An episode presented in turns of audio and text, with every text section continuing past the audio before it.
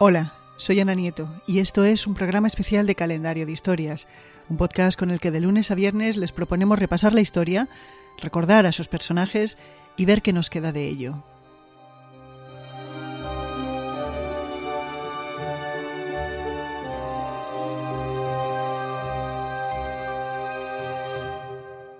En la noche de un día como hoy, 5 de enero de hace más de 2000 años, unos sabios de Oriente, llamados magos, iniciaron el último tramo de un largo viaje.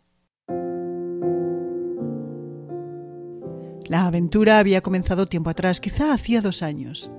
Estos magos, que trabajaban como astrónomos, observaron una estrella única titilar en el firmamento.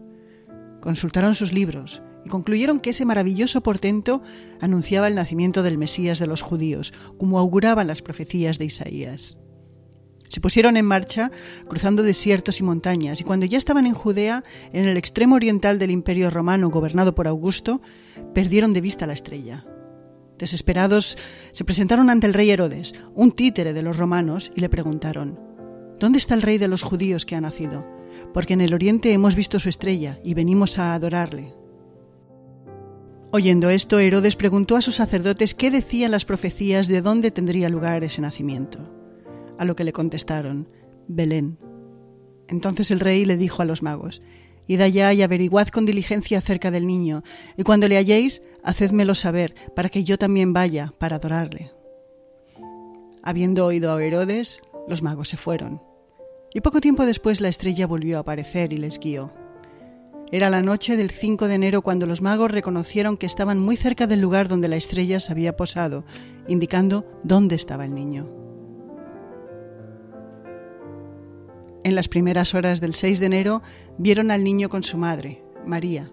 En silencio se postraron, lo adoraron y le dejaron tres regalos muy apreciados en aquellos tiempos, oro, incienso y una resina llamada mirra.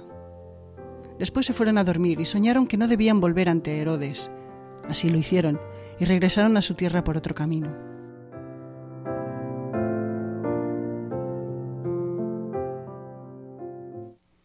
En honor a esta historia, todos los 5 de enero los magos desfilan por las calles saludando a los niños.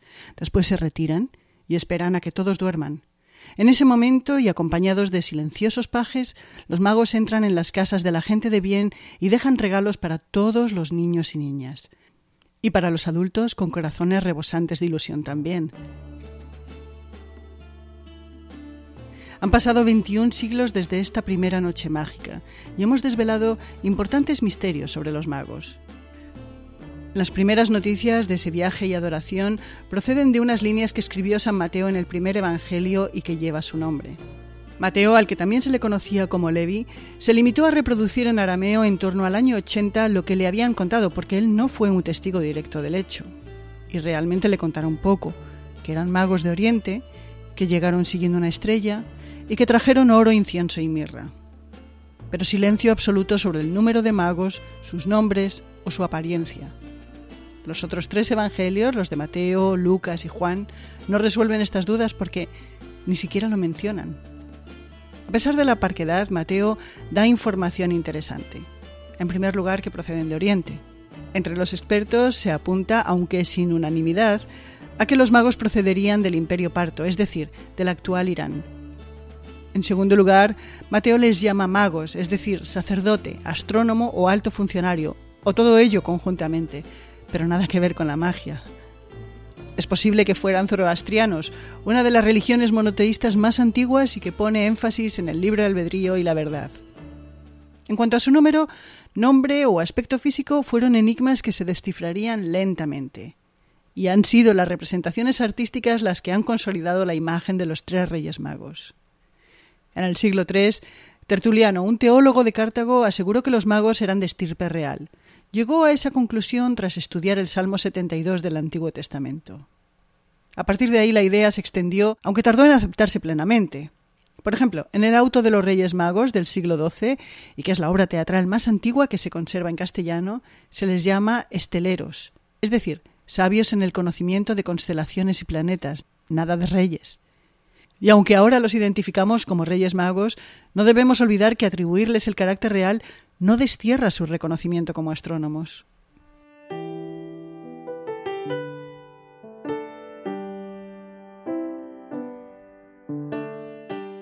Y fue en el siglo IV cuando se resolvió el misterio de cuántos eran. Gracias a una representación en Santa María la Mayor de Roma, sabemos que eran tres, otras representaciones de la época, como las de San Apolinar el Nuevo en Rávena, confirman este número. Aunque en la catacumba romana de Domitila aparece un cuarto mago. En esos tiempos los magos visten casi siempre ropajes orientales y los típicos gorros frigios asociados con los pueblos orientales y que parecen capuchas con la punta curvada. Y en el siglo VI se conocerían sus nombres, Melchor, Gaspar y Baltasar, como así aparece en el Evangelio apócrifo de la infancia. Es cierto que esos nombres aparecen ya en el mosaico de Rábana al que hemos aludido antes. Sin embargo, el mosaico fue rehecho en dos ocasiones y no hay manera de saber si esas inscripciones son originales o añadidas. Poco después, a finales del siglo VII o principios del VIII, se aclaró la duda sobre la apariencia de los magos gracias a la obra Excepciones Patrum, Colectana et Flores. Un mago era joven, otro de edad mediana y el tercero casi un anciano. Y uno de ellos, Baltasar, era de tez oscura.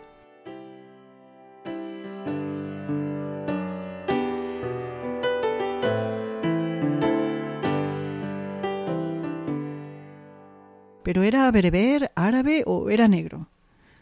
Las dudas se resolvieron definitivamente en el Renacimiento. Numerosos cuadros, como La Adoración de los Magos de Alberto Durero o un cuadro con el mismo nombre de Andrea Manteña, atestiguan que Baltasar era negro. Aunque durante esa época grandes pintores todavía retrataban a los magos como europeos, por ejemplo, Sandro Botticelli en su Adoración. La razón, sus reyes representaban a Cosimo, Piero y Giovanni Medici, tres miembros de la familia del estadista florentino Lorenzo el Magnífico.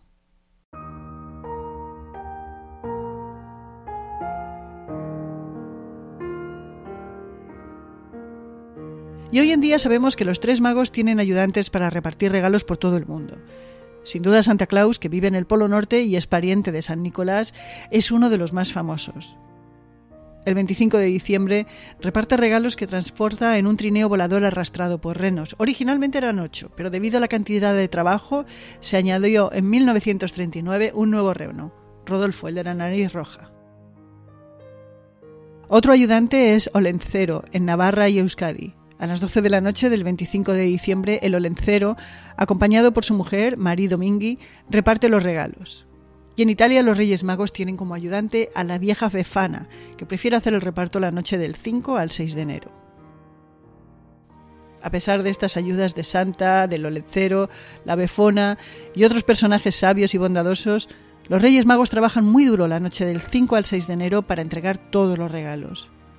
Para lograrlo cuentan con la ayuda de dromedarios y camellos y con el trabajo silencioso, esencial y secreto de miles de pajes. Son los encargados de averiguar qué desea cada niño, recoger los regalos, empaquetarlos y subirlos a los lomos de los camélidos, y acompañan a los Reyes Magos cuando entran sigilosamente en cada una de las casas para dejar los regalos.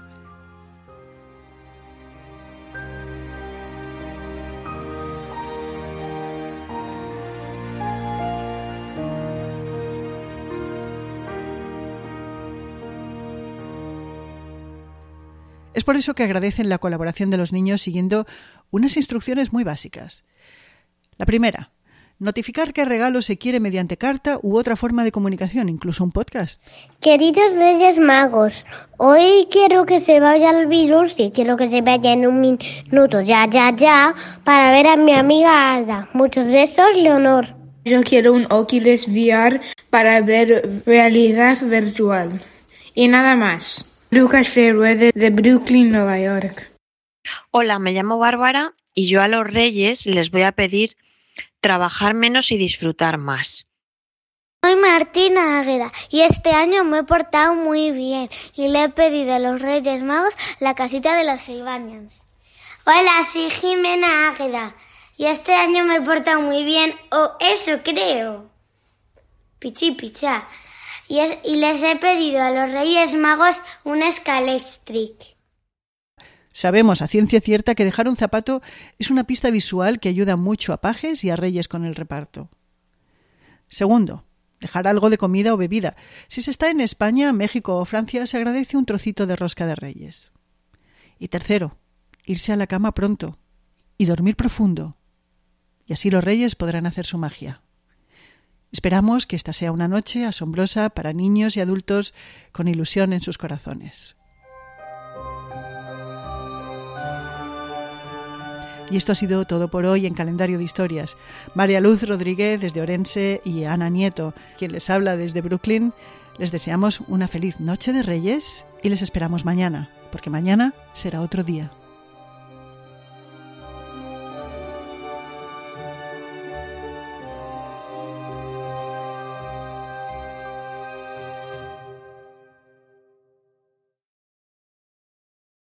¿No se merece tu familia lo mejor? Entonces, ¿por qué no los mejores huevos? Ahora, Egglands Best están disponibles en deliciosas opciones. Huevos clásicos, de gallina libre de jaula y orgánicos de Egglands, que ofrecen un sabor más delicioso y fresco de granja que le encantará a tu familia. En comparación con los huevos ordinarios, Egglands Best contiene la mejor nutrición como 6 veces más vitamina D, 10 veces más vitamina E y el doble de omega 3 y B12. Solo Egglands Best. Mejor sabor, mejor nutrición, mejores huevos. Visita egglandsbest.com para más información. Carlos Alfredo, tu mamá vino por una semana. Ya hace un año que vive con nosotros. Hasta trajo sus gatos. ¿Y yo qué puedo hacer? Lo que puedes hacer, Carlos. ¿Y él quién es? Es Miguel, nuestro experto de TurboTax Live. Como tu suegra hace un año que vive con ustedes, you can claim her as a dependent y así obtener esa deducción de taxes extra. Hacer taxes puede parecer dramático. Por suerte, los expertos bilingües de TurboTax Live te ayudan a obtener el máximo reembolso sabiendo que tus taxes están bien hechos. You do your thing, we've got your taxes. Intuit TurboTax Live. La preparación de taxes y la aplicabilidad de las deducciones varían según el individuo. Este 4 de julio.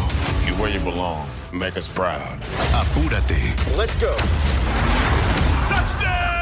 Y vive una de las mejores películas jamás hecha. Having any fun yet? Tom Cruise, Top Gun Maverick, clasificada PG-13. En un mundo donde extraterrestres acechan a los humanos, dos soldados deben esconderse para sobrevivir sin su Old Spice. ¡Cállate! ¡Cállate! Hombre, hueles re feo. ¿Que no te pusiste el nuevo Old Spice Dry Spray con frescura de larga duración? ¡Cállate! ¡Nos van a oír! No puedo. ¡Apestas! ¡Te dije! ¡Se me olvidó el Old Spice!